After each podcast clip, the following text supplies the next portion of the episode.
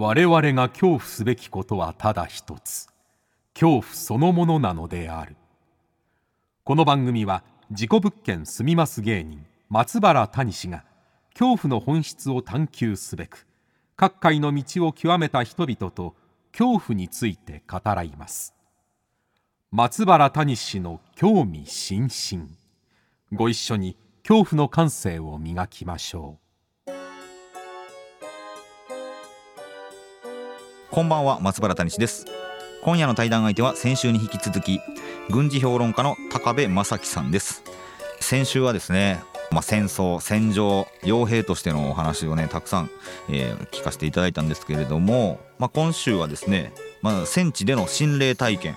あとですねこの仕事は辛いなできればやりたくないなっていうお話。あと、まあ、戦地飯というんですかね、えー、戦地で食べたこんな食べ物とか。あとはね、まあ、戦争をしてしまうこの人間っていうのは一体どういう生き物なのか一体何なのかっていうのも、まあ、高部さんのお話から少し見えることもあったのかなと、えー、思いますね。まあ今回も貴重なお話をたくさん聞かせていただきました、えー、番組をお聞きの方はぜひハッシュタグ興味津々。興味の今日は恐怖の今日です。ハッシュタグ興味津々で感想などどんどんつぶやいてください。それではお聞きください。どうぞ。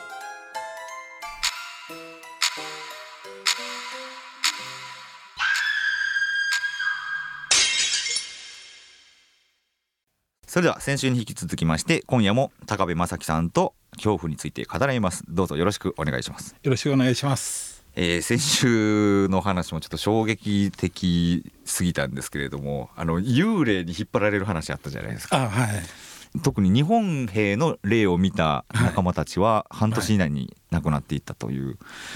めちゃくちゃ怖いんですけど他にも、まあ、戦地でのこの幽霊体験というか、まあ、不思議な話とかってやっぱあったりするんでしょうか？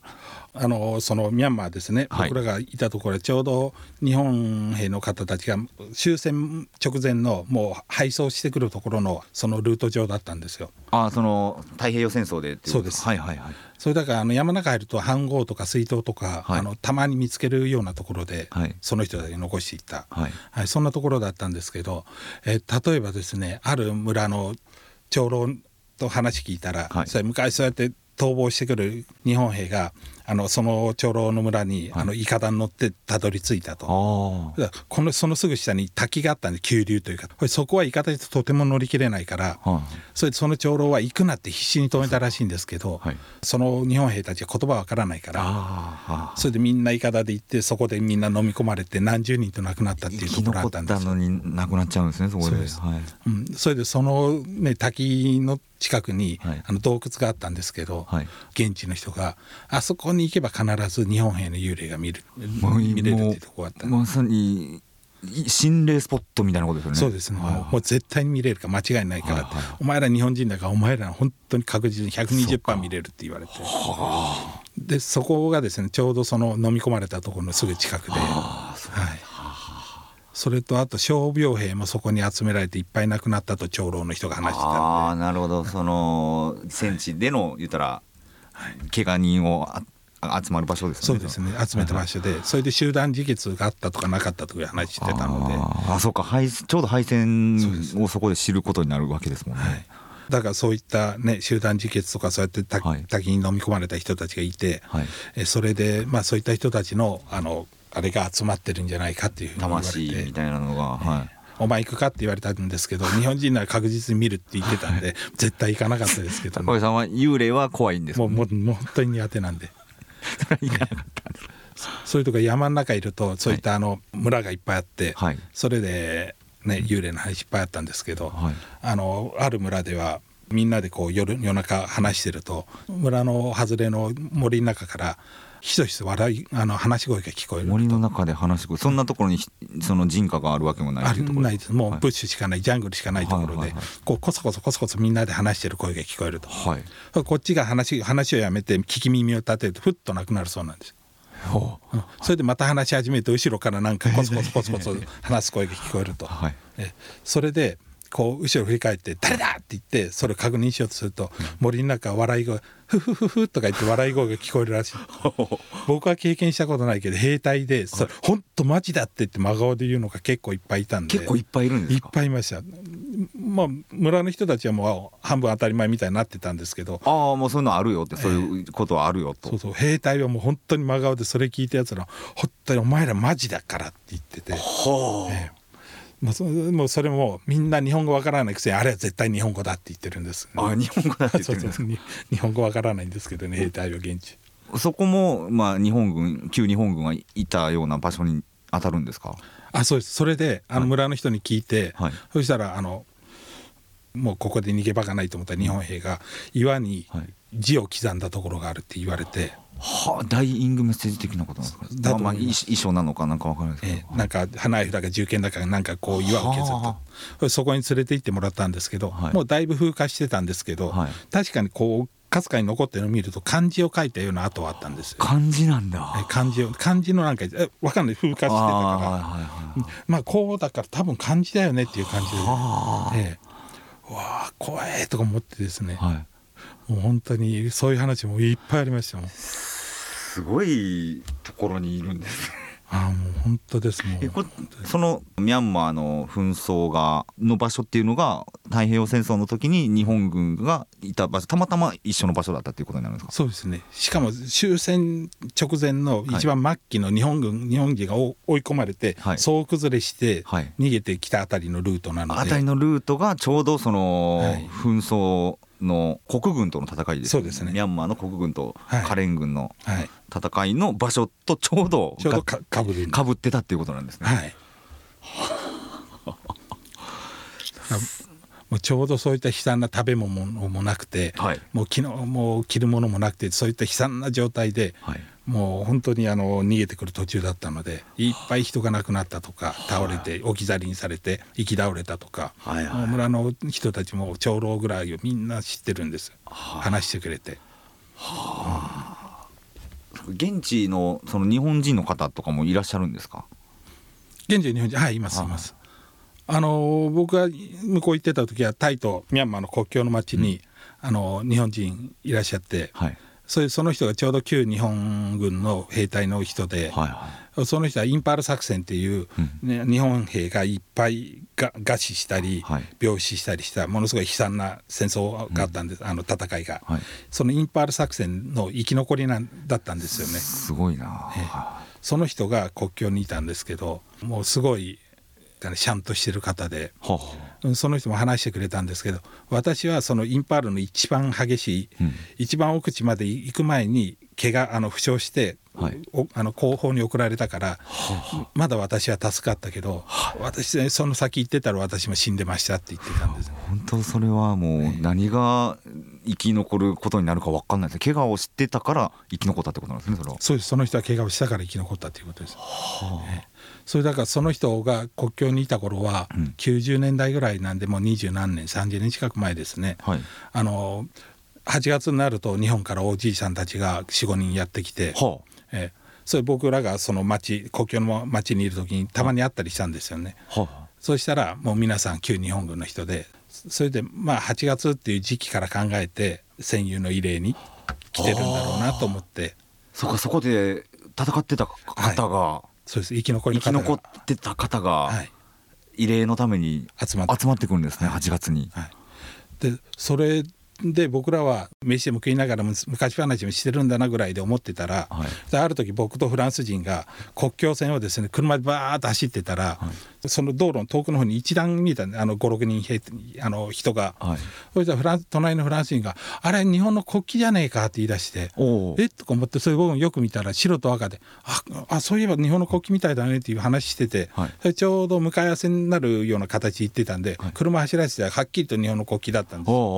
す。そして見たらその入れあの日本から来てたおじいさんたちと現地に住んでるおじいさんがい。て、はい、現地に住んでるおじいさんがあの日本の国旗をこう掲げて、はあ、それで後ろのおじいさんたちが軍歌歌いながら涙ボロボロ流しながら歩いてたんですよ。はい、もうみんな号泣して軍歌歌って、はい、もうその横を僕らの車でスーッと通りかけて僕も何も話しかけられなかったんで、はい、そのままスーッとゆっくり行ってこう目で見送ってたんですけどそしたらそのフランス人の友達が、うん、なんで日本日本の兵隊が昔あんなに強かったのか俺は今ようやく分かったって言って。はあ、フランスのあの、ね、退役した兵隊たちはもう集まってもうパリの三つ星レストランで高いワイン飲みながら昔の自慢話してるだけだと。で日本人は違うって言って、はこれはこれで日本兵が強かった理由はようやく分かったって言ってうわすごいフランス人が俺たちのその、ね、先輩とは違うの違いが。そうですいやもう彼は衝撃だったのは同じ日本人の僕が見ても言葉が出なかったですもんあ、はい、この思いというか、ね、もちろんどのな戦場戦地の経験された方もやっぱり口を開くのってなかなか重かったりすると思うんですけど、はい、なんかおじいちゃんとかその戦争経験したおじいちゃんとかもなかなかやっぱ語語らない方多いじゃないですか。そうですね、うん、でも思いっていうのなんかあってその 8月にね戦地に赴いたりっていう、うん、なんかその思いの深さっていうのがそうですね。言葉じゃなくてそうそういうところで見えてくるわけなんですね。うん、だですね、うん、その現地にいたおじいちゃんも僕らが日本から帰帰ると、うん、味噌とか醤油とか持って、はい、お土産持って訪ねて行ったりしてたんですけど、うん、まあ、当時の話は本当にしないです、ね、やっぱしないんだ、はい、だからもう帰ってもうそのなんて言うんですか忘れたいのかなとかその悲惨な経験したからとか思ってたんですけど、うんはい、やっぱ胸の中ではですねそういうものが残ってるんでしょうね。絶対忘れないっていうことですもんね。はい、もう本当にあれはもうすごかったですもう もうもう僕絶句しました。はいははあいやでもすごいのをやっぱりいろいろ見られてますけれどもあのーまあ不思議なこともねいろんな聞かせてもらったんですけれども、はい、まあ戦場まあまあ戦場以外でもそうなんですけど、はい、まあこれだけはやりたくなかったなっていうようなこととかってやっぱありましたか？やりたくなかったやりたくなかった。えっ、とですね一番嫌なのはまあ日本語で言うと戦場清掃っていうんですかね。戦場清掃、はい、つまりあの両軍が対峙しているところで戦闘が起こる起こって、はい、その間で死んだ人たちっていうのは、はい、両軍がそこにいる限りはあのそのまま放置されちゃうんですよね。うん、行くと撃たれるからあそうかそうか、あのお互いがい。る間に亡くなった人たちは、はい、それがどっちか片方が引くとか、はい、こう隙を見てとかで、うん、こうやってそういった遺体を回収しに行くんですよ。はあ、遺体回収そうか、そうですよね、はい、遺体回収でもフレッシュな遺体はいいんですけど、はい、死んで今日死んだとか足、昨日死んでるとか数日経ってるのもあるんですよ。はあ、それ熱帯じゃないですか。例えばミャンマーだったら。ミャンマーそうか。真っ黒になって腐敗してるんですよ。はあ、それを回収する仕事があるんですそれは辛いというか、まあ、もう辛いいですよね。はい、匂いもあるしあれだしもうあのちょっと日日数経ったやつだったら、はい、乱暴にグッとか引っ張ると例えば腕引っ張ると腕がずるっと抜けたりとかそういうふうになってきちゃうんで。回収しに行くんですね。回収しに行きます。それももうそんなあのねもっと戦友とか敵でもそこで死んでれば一応回収します。さすがにねそのままかわいそうというかできるだけ回収はしてやりたいですから。だそういうふうになるともう何ですかね、うん、あのこう板とか乗せてなんか担架みたいに乗せて運ばないといけないんですけど、はい、乗せるのが一苦労なのでそそこまで腐敗してると、はい、だからスコップみたいなので下からガッと上げてそれちょっと差し込んでとか、はい、もういろんなことやりながらですねそれで乗せてやるんですけど。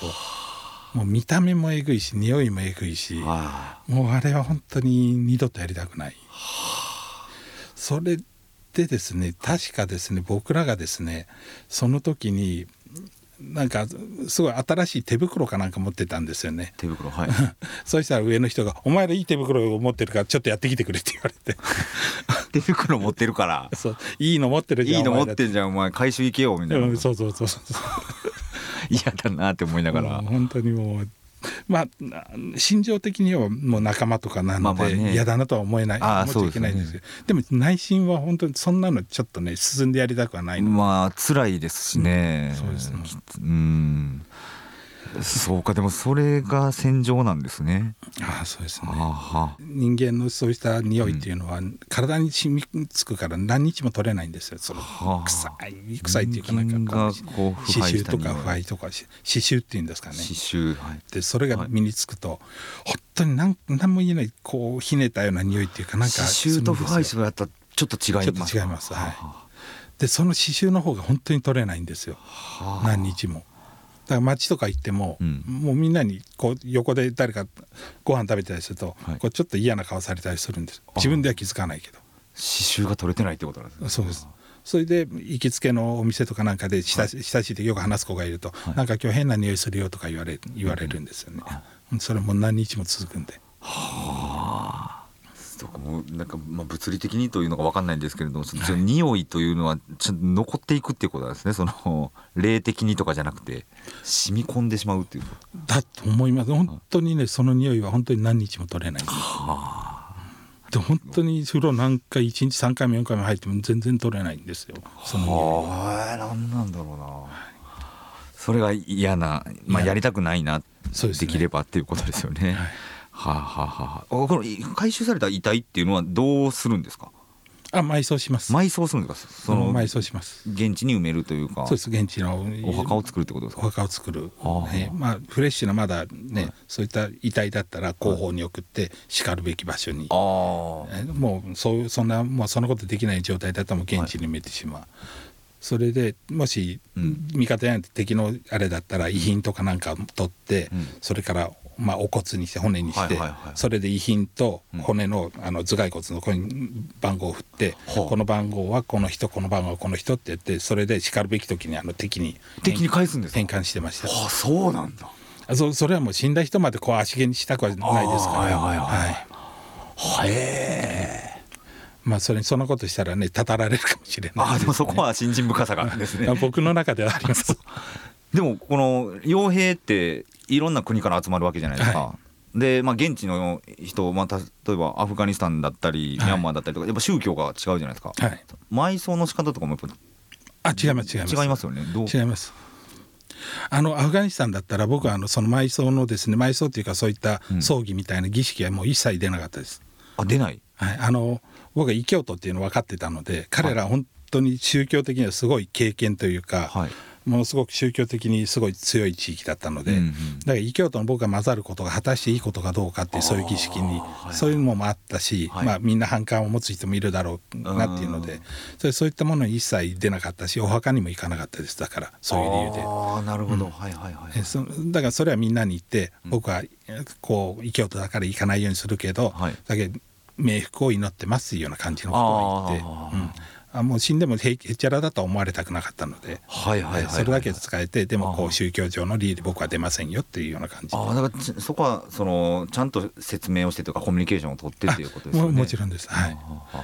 あとミャンマーとかボスニアは、うん、あのミャンマーは指導層がキリスト教バプティストだったし、はい、あとボスニアはクロアチアがカソリックだったのであ、うん、まあ、両方ともキリスト教で、ね、僕はキリスト教徒ではなかったけど、はい、そこは彼はそんなに強いことは言わなかったので、はい、それはもう儀式はちゃんと出て。あえー、なるほどなるほどじゃとりあえず十字架切って、はあ、ただあのボスニアにいた時に、うん、まあ、彼らも経験深い人たちばかりだったので、はい、隊長に聞かれて葬儀に出てる時に、そういえばお前死んだ時どうする?」って言われて。ここに僧侶はいないよって言われたんですよ。お坊さんがいない。いないと。聖職で、はい、神父さんとかいても、はいはいはい、だからいやあのじゃあ適当にやってっていう感じで言って。まあ僕はそんなに宗教はあれしないのでって言ったけど、それではなんか彼らこ困っちゃうと思うんです。僕が死んだ時に例えば僕を知らない人がいて日本人が知るどうしようか、だからあの十字架のネックレスかけておきましたあのボスにいる間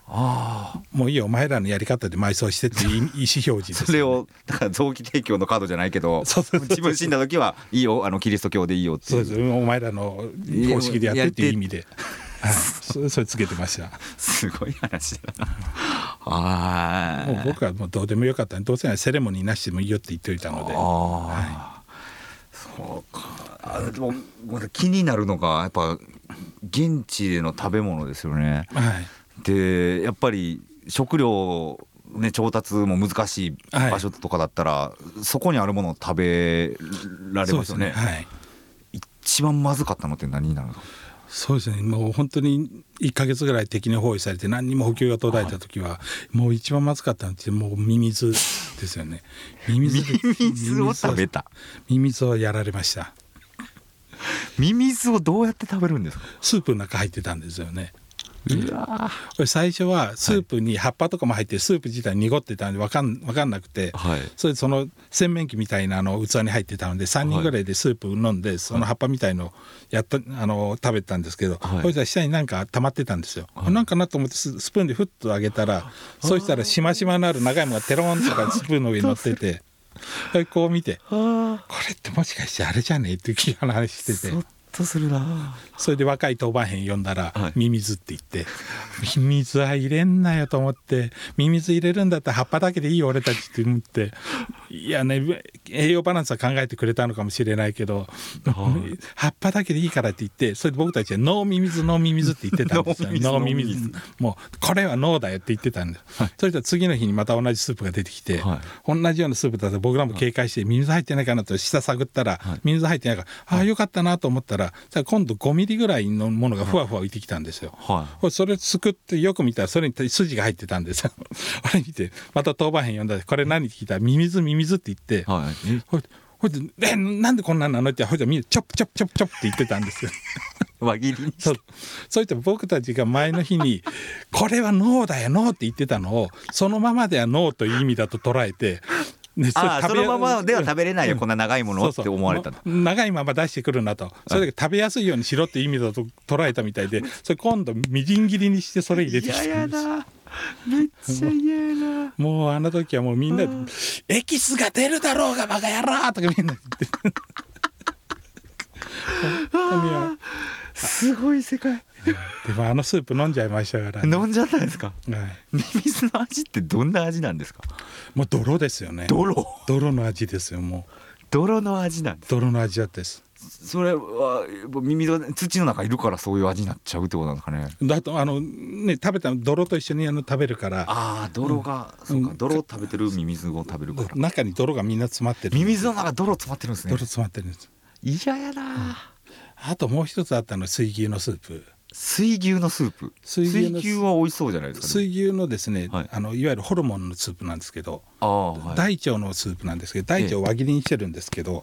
ええ、大腸の中を掃除せずにそのまま煮てるんで、あうん、いわゆる糞が あの糞と一緒に切った大腸をそのままスープにしてるからこう肉を出すとそうするとその大腸の中にこう詰まってるんですよ。ちょっとそっか。詰まってるんですね。そうです牛が食べたもんが。そうなんそれでまたそういうのも当番兵用で 「お前これは掃除しろよ」って言ったらそれその当番兵が「はい、あ牛は草しか食べてないから全然汚くないよ」って言って。ええ。それで僕らもその一瞬あのこうなんて言うんですかねあのあそうだよなってなんか見るにあの納得しちゃって あ草しか食べてないけど汚くないよって食ってた。そしたら思い出したように一人が「はい、っていうことはベジタリアンのうんこは食えるっていうことですよね」って言われて。嫌なこと言うな。その瞬間にみんな我に返ってああそうだ騙されるとこだった結局うんこじゃねえか。そうそうそうそうそう。もう本当に危うく騙されるとこでした。あのカルあの当番兵に。もう本当にあれは参ったですよ、はあ、大変ですね。やっぱ食べるもの。食べ物本当大変でした。苦労しました。虫とかもよく、ね、虫も食べます。美味しい虫とかあるんですか？えっとですね、うん、美味しい虫って言ったらあのイナゴみたいなバッタがいたんですよね。バッタ,、はい、バッタコオロギオケラオケラその辺は食えますね。は食べれるんですか？食べれる。それ慣れですか？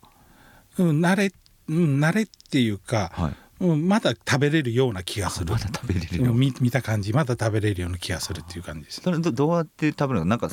焼くんですか？煮るんですか？うん、まあ焼くいったり、はい、こう焼いたり、はい、えー、そんな感じですね。甘辛甘辛くなんかこう焼いたの結構美味しかったです。結構美味しかった、うん、日本の稲子みたいな感じで食べれて。虫はもう全部食べるんですか？そのある虫は、まあ、食べない虫とか分けたりするんですか？えっとですねどうだろう。僕らは、まあ、口にできるものしかしなかったんですけど現地のやつらは結構、はい、いろんな本当にジャングルの奥から来たやつら何でも食いますね。えー、一回ですねカメムシいてカメムシ？カメムシ。いや絶対臭いじゃないですか。カメムシ捕まえてきて僕らに見せて、はい、これ食えるんだよって言って僕冗談で言ってると思ったから、はい、食えないそれ絶対食えないよって言ったらそいつ生で口の中に入れてそれ食ったんですよ。びっくりして僕らあぜんとしてうわーとか思ってだから僕食えるから大丈夫で食べないって言われて。差し出されてさすがに生嫌だったので焼いて食ったんですけどもうカメムシのあの匂いそのまま。食べたんですか？それで焼いて一応食えるっていうから、はい、ものは試してもって食ってみたんです、口に入れてみたそしたらもうあのカメムシの匂いがやっぱ匂い。わーって広がってもう3日ぐらい取れなかったです。カメムシの匂いが口の中から。大変大変でしょもうもう本当に騙されましたあれ。ちょっとすごいですね、はいあのまあ、戦場でねももちろん生きるか死ぬかの生活もされてますけど、はい、戦場にいる以外は別にあの安楽の日々とかを過ごすこともあったんですか？あそうですね。後方に戻ってる時は本当にタイの町で、うん、タイとか後方の町で生活、はいはいはい、生活というか、まあ、飲んだり遊んだりそうですね。結構この漫画の方でも、えー、あの、まあ、もちろん戦戦場の話もありますけれども、はい、その待機してる時の話とかもいろいろ載ってて。そうですね。はい。な結構その傭兵の皆さんってなんかなんだ明るい人が多いというかいろんなエピソードがありますよね。そうですね。基本的にやっぱり何かあった時は仲間にねお互い助けたり助け合わなかと合わないといけないので、はいはい、普段から仲良くしてしたいっていうのはありますよね。やっぱりあのね例えば敵地で取り残されてしまったと、うん。はい、これすごい仲のいいやつあいつは絶対助けるんだっていう感じが、うんまあ、ちょっと疎遠というか、はい、そうそうでもなくてちょっとやりました。あダメでした。って言って下がられる可能性もあるんですああそうか、はい、だから親睦というかこの友友好関係っていうのは大事友情は大事というかそうそうです、ね、自分の命を守るためにも大事ということですね。そうですね。だから僕はもう本当にあのみんなから何が大事ですかって聞かれると仲間との輪ですって言います、仲間との輪、はい、はいはいはい。生き残るためには必要ですそれは。あはいはいはい。だから傭兵仲間の話もねたくさん、はい、漫画には載ってたんであ辛い過酷だけの世界でもないのかなという気もしたんですけれども。はい。まあ、だから僕は楽しかったですよ全体的にやって。やっぱり戦争行ってる時きついし辛いし怖いし嫌なこといっぱいあったけど、はい、それだけどそういった仲間と巡り合えてそういうふうにね、はい、あの生活っていうかなんか彼らと一緒の時を過ごせたのは本当すごくいい、はいはい、それは楽しかった。だから僕は全体通すと楽しいっていう記憶ですもん。は、はい、そうかそれはでも楽しいって思う記憶にの方がやっぱり絶対いいしというか辛い辛い辛いだけが残ってしまうと、はい、やっぱりね先週も言われてましたけど死に引っ張られるじゃないですけれども。あそうですね。なんかなんやろ無理やりにでもやっぱ明るい風にしないといけないのかなっていうのもなんか感じたりしたんですけど、うん、無理やりでもっていうかやっぱ反動でしょうね。反動なんですか？もう帰ってきたらもうとにかく、はい思い残すことのないようにじゃないけどまあみんな楽しく、まあ、向こう行って我慢に我慢重ねている反動ですね。もう本当に前線行って帰って街に帰ってきた時に僕ら一番最初に頼むのはチョコパフェとビールでしたもんね。あチョコパフェと？パフェ。チョコパチョコレートパフェとチョコレートパフェとビールも。いいですね。日本の人に言ったらとんでもない組み合わせだって言われるんですけどもうチョコレートパフェ食いながらビ冷たいビール飲んで、うん、もうあの楽しかったですもん。あでもその時は楽しいですよね、うん、それは。だから多分きつい記憶っていうのはやっぱりちょっとずつなんて言うんですかね、はいはい、もう隅っこに追いやられ楽しいそれじゃな。いと人間自身も持たないと思うんですよ、なるほど。そういうことができない人間がやっぱり PTSD とかあそういうふうに切り替えられない人間トラウマになっていくってことですね。そうですね。だと思います。あでもそれもなんかすごい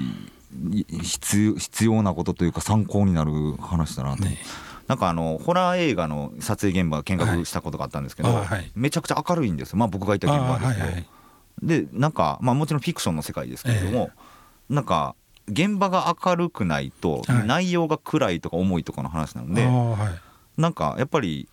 なんか重たくなってはいけないみたいななんかことらしいんですよ。だからそういうのってあるのかなっていうのをああうんあるのかも引っ張られるじゃないけど、うん、メンタルを保つために、うん、確かにそういうのあると思いますね。うんわかります。それちょっとなんか理解できます。はい、いやこのまあ、いろんな経験をされてなんですけれども、はい、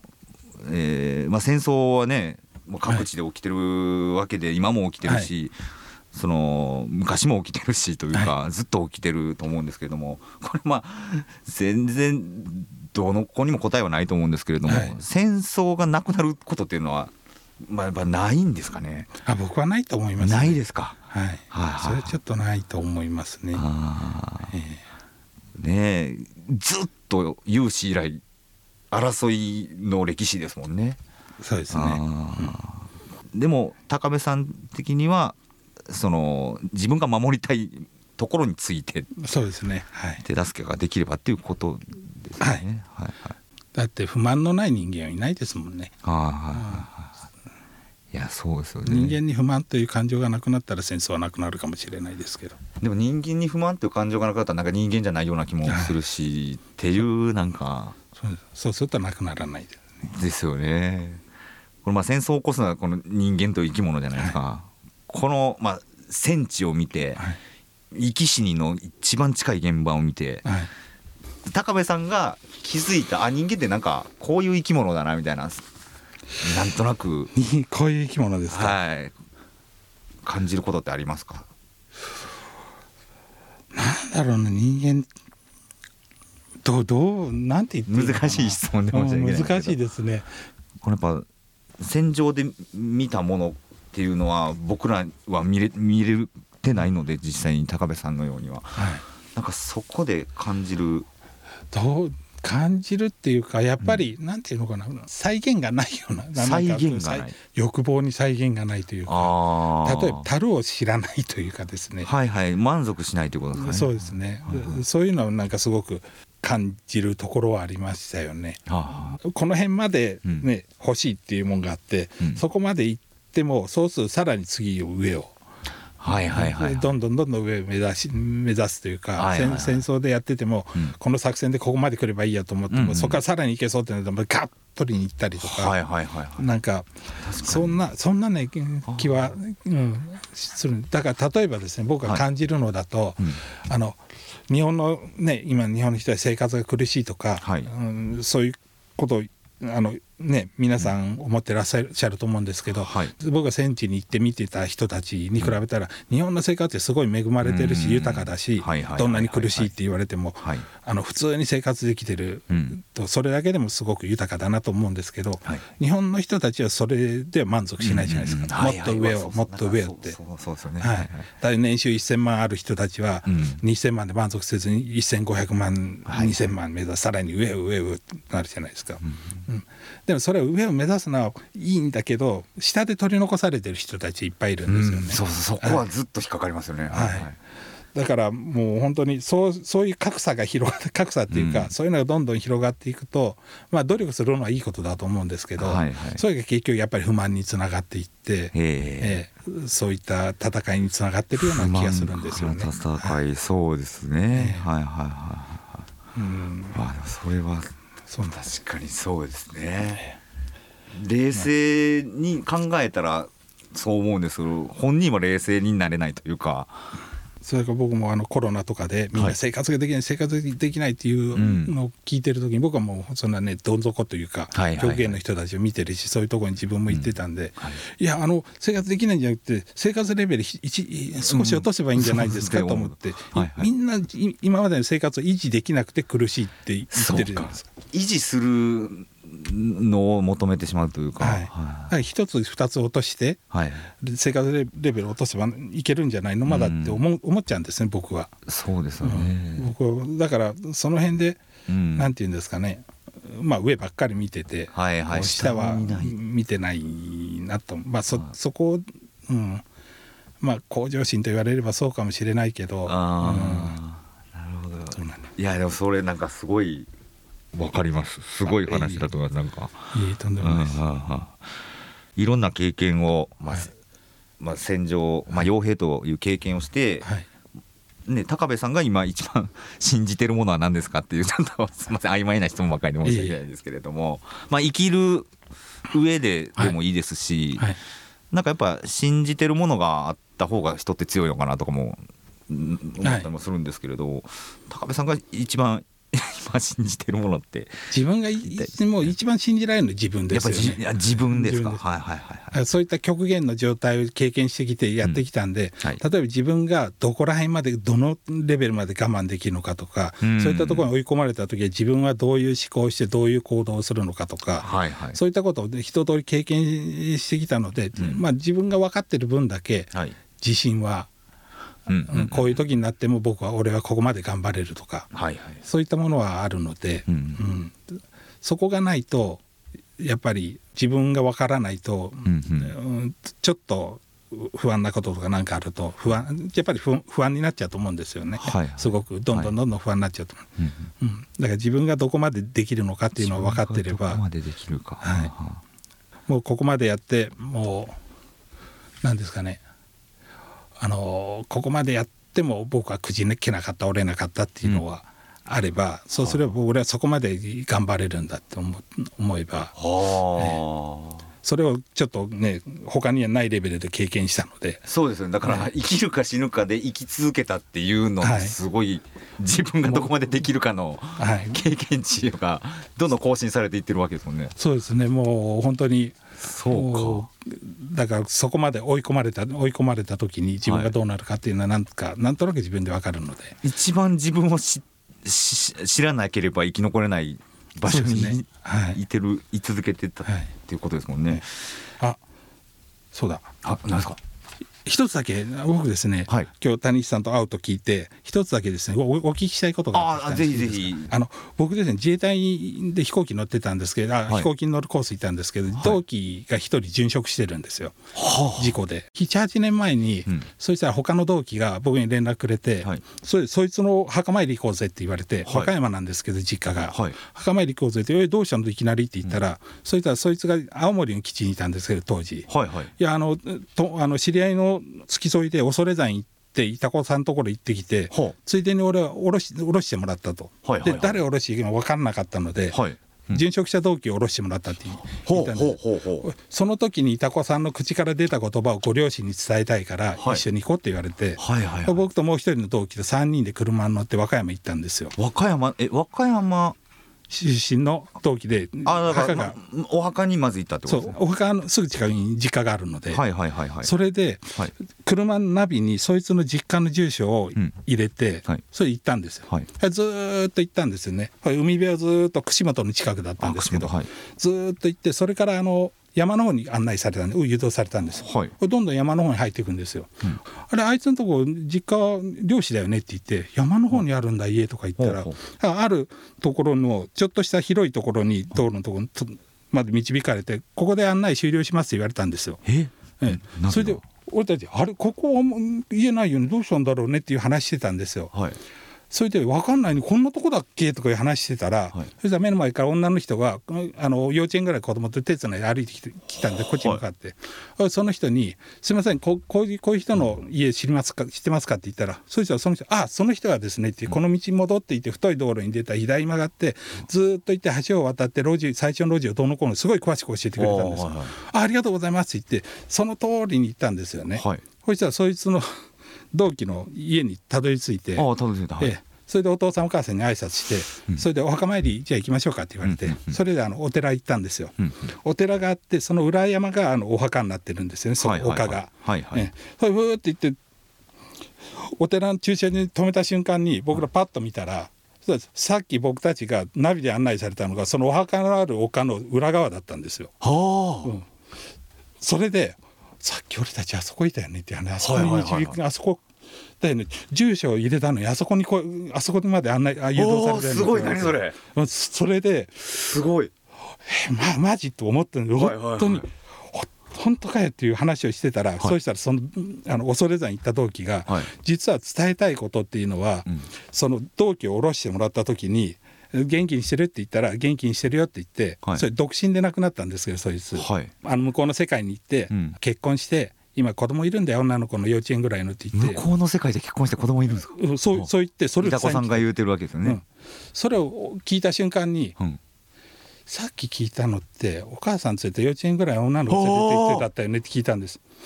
でその聞いた場所からすごい聞いた場所からその同期まで同期の家まで3キロか4キロあったんですよ。はい、それでめちゃくちゃ詳しかったです別に有名人でもないのにそのそいつの家、はいはい、さ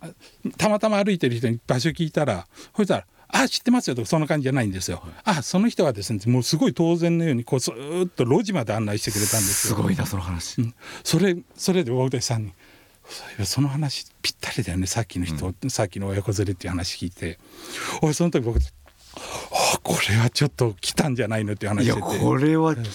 鳥肌だったよ、うん、で聞きたいのは、はい、僕たち3人とも同じ人を同じタイミングで同じことを聞いてもう本当にそこに普通の人がい。る感じで話してる、はい、3人ともそれを見てるんですよ、はい、聞いてるんですよ。そういうことで3人一緒に例えばその人たちが、その死んだ、ね、殉職した同期のご家族だったとして、うんうん、3人とも同じものを見るっていうことってあるんですか、ね、あ3人と同じものを見ることがあるかそれを聞きたかったんです。僕はあると思いますよ。ある。いやそれがないって言われるんだったら、じゃあたまたま本当に知ってる人なんだなと思えたんですけど。はいはいはい、はい、でもすごいあ何なんだろう。超怖かったんです。でもこのつながりがすごすぎますよね、うん、で3人とも同じもの見てたから、はいはい、それでもう後でもう一人同期が電車で来たんですけどそいつ駅に迎えに行ってもう3人ともマシンガンと「おい知ってる知ってるさっきさ!」っていう感じでものすごいあのいや条件が揃いすぎてるというかいたこさんの言ってたこと。でカーナビの位置で女の人が言った案内した家。ピンポイントで案内してくれましたこの漁師町のごちゃごちゃしてるとこですよ。だからこういうことってあるんやろうなっていうのはすごい思いますね。もう本当に機械さえねカーナビさえあしかも案内したのがもうもうすぐお墓の裏の、はい、だったというですね。もう本当にびっくりしました。いやそれは幽霊かもしれないしたまたまその親子が通りかかったのかもしれないけどなんかつながりすぎてるんで、まあねこの憑依と言っていいのか分かんないんですけど。たまたまねカーナビが3キロ先の何もないところに案内したのかというですね、はい、そこのところもあるし。だからそういうのってありますね。だから今回、はい、あのこうこうお話しいただいてお会いできるって言った時に、はい、もしかして何か答え持ってるんじゃないだろう。答えですか？で、答えを僕が明確には言えることはできないんですけど、あの分からないんですけど、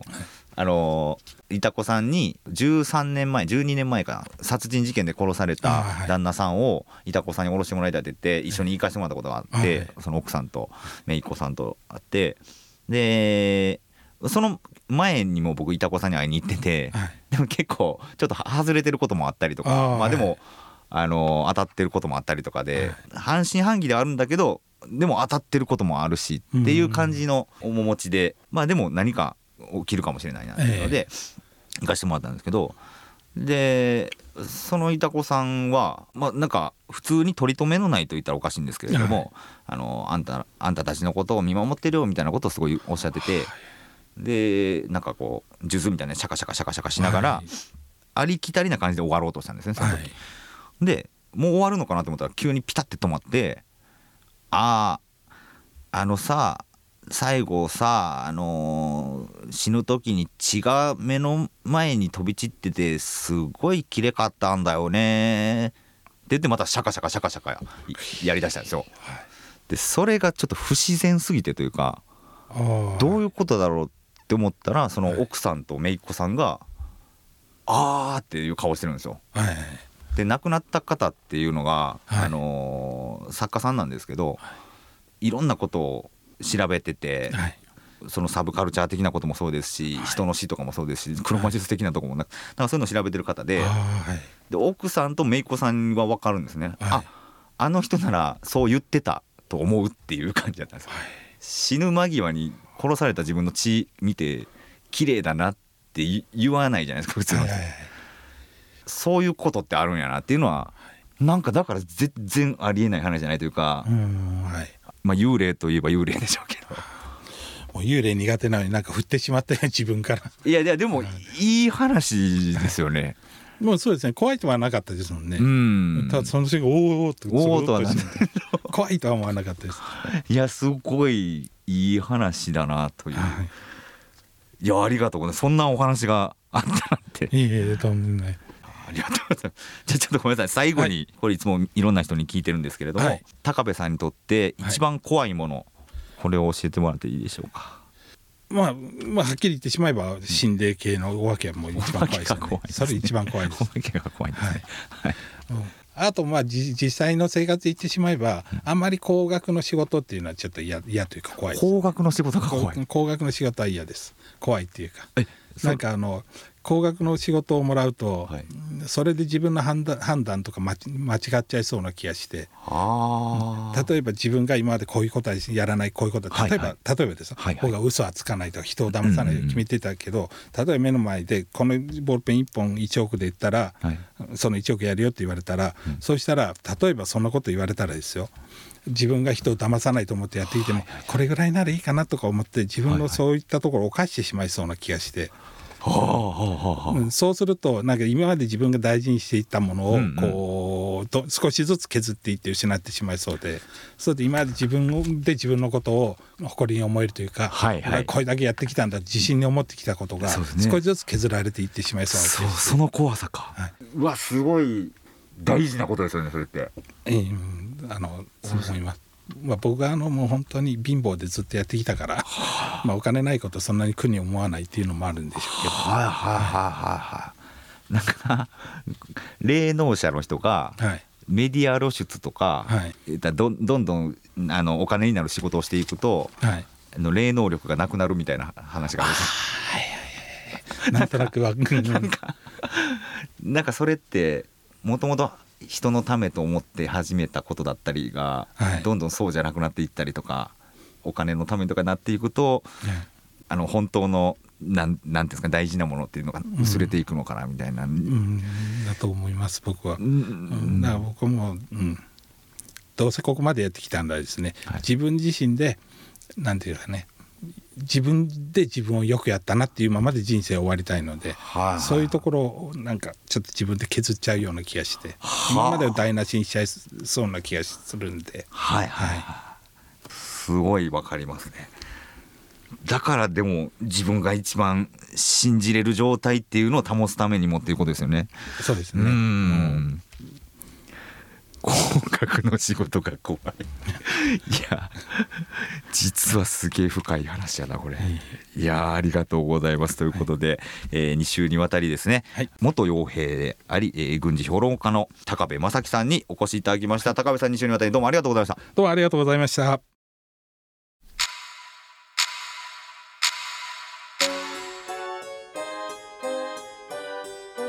はいいかがでしたでしょうか、えー、2週にわたり濃い非常に濃いお話をしてくださいました。いや学びがねありましたねというか。あもうすごいいろんなことを体験されている高部さんのおっしゃる言葉の一つ一つがやっぱすごい重みというのかね。まあリアルさというかスッと入ってくるようなうんすごいお話だったと思いますね。えー、高額の仕事が怖いっていうのもいいですね。いやありがとうございました。ということで来週は一体どんなゲストが登場するのかお楽しみに恐怖の感性を磨いてお待ちください。ということで松原谷氏の興味津々今宵はここまでです。皆様どうかお元気でさようなら。お前これうんこじゃねえか。